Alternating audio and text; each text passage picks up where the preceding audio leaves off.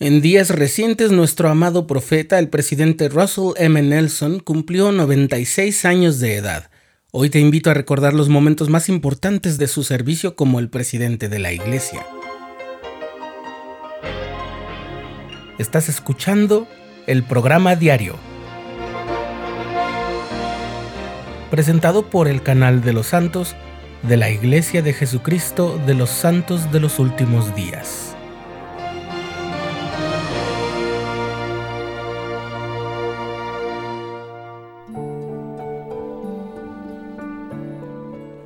El domingo 14 de enero de 2018, el presidente Russell M. Nelson fue apartado por el Quórum de los Doce Apóstoles como el décimo séptimo presidente de la Iglesia de Jesucristo de los Santos de los Últimos Días.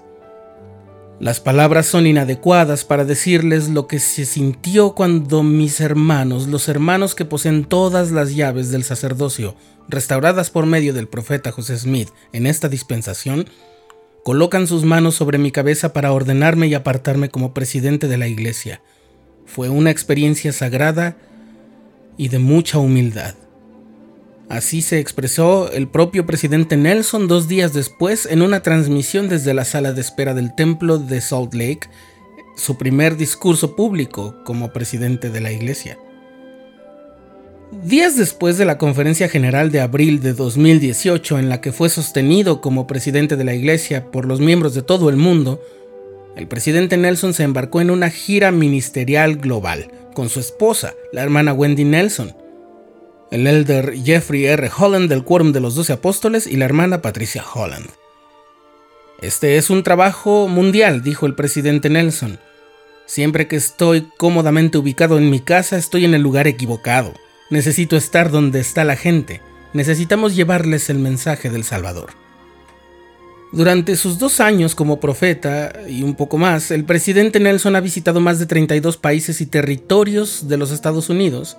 Ha realizado ministerios en Sudamérica también y en el Pacífico, América Central y América del Sur y en el sudeste asiático también.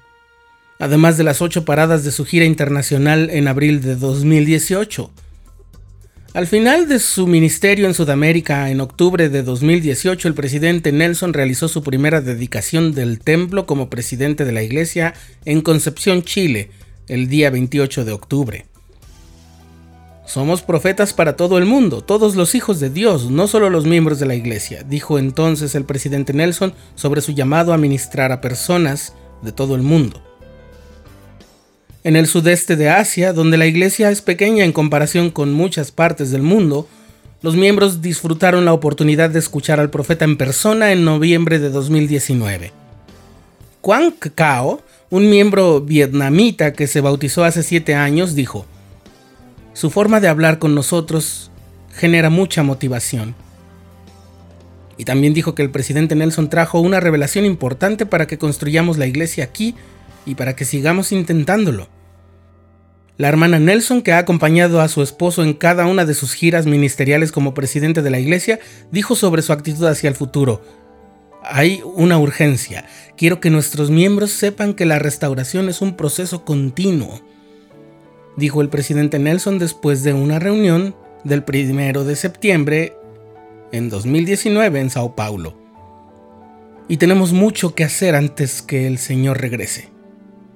Hablemos ahora de los templos durante el ministerio profético del presidente Nelson.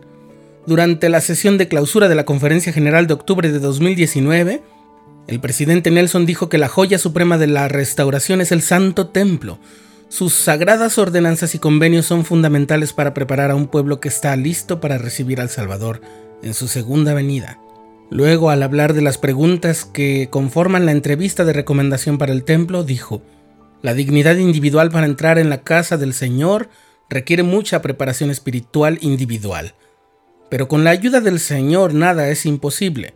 En algunos aspectos es más fácil construir un templo que construir un pueblo preparado para un templo.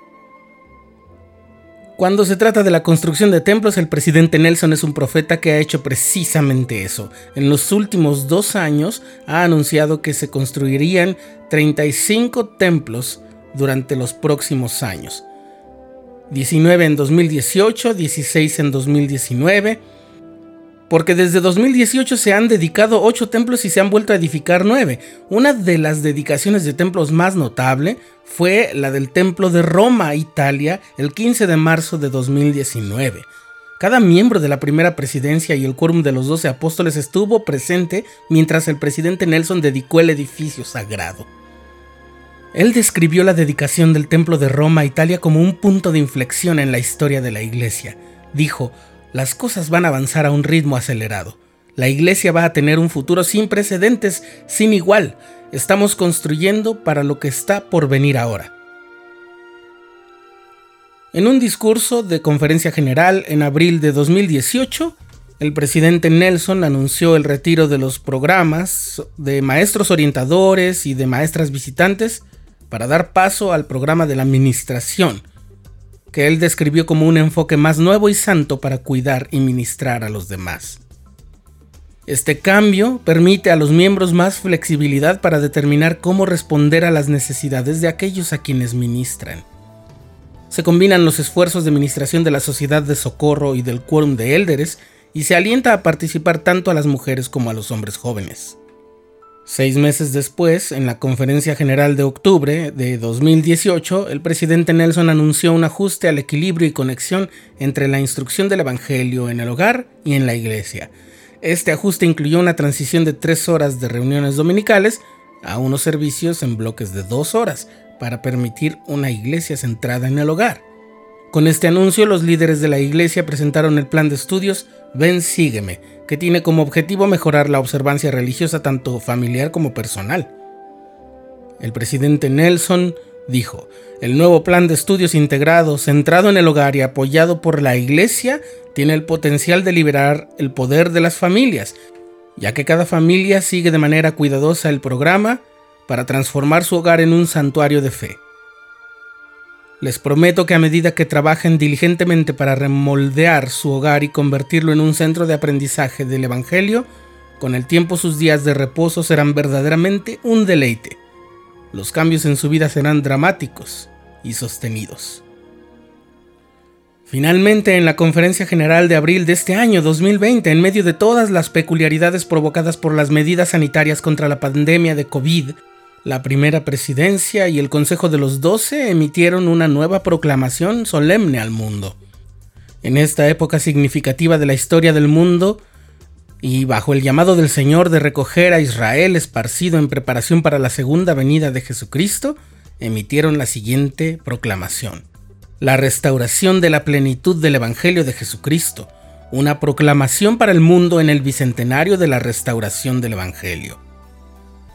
Hace 200 años, dice la proclamación, en una bella mañana de primavera de 1820, el joven José Smith, procurando saber a qué iglesia debía unirse, fue a orar al bosque cerca de su casa en el norte del estado de Nueva York, Estados Unidos. Él tenía preguntas en cuanto a la salvación de su alma y confiaba en que Dios lo guiaría. Como podemos ver, en el inicio de la misma proclamación está expresado el mensaje central del Evangelio solemnemente proclamamos que Dios ama a sus hijos en toda nación del mundo. Dios el Padre nos ha dado el nacimiento divino, la vida incomparable y el sacrificio expiatorio infinito de su amado Hijo, Jesucristo. Por el poder del Padre, Jesús resucitó y logró la victoria sobre la muerte. Él es nuestro Salvador, nuestro ejemplo y nuestro Redentor. Ese ha sido el gran legado del ministerio profético del presidente de la Iglesia de Jesucristo de los Santos de los Últimos Días, desde el día de su llamamiento como tal, el presidente Russell M. Nelson.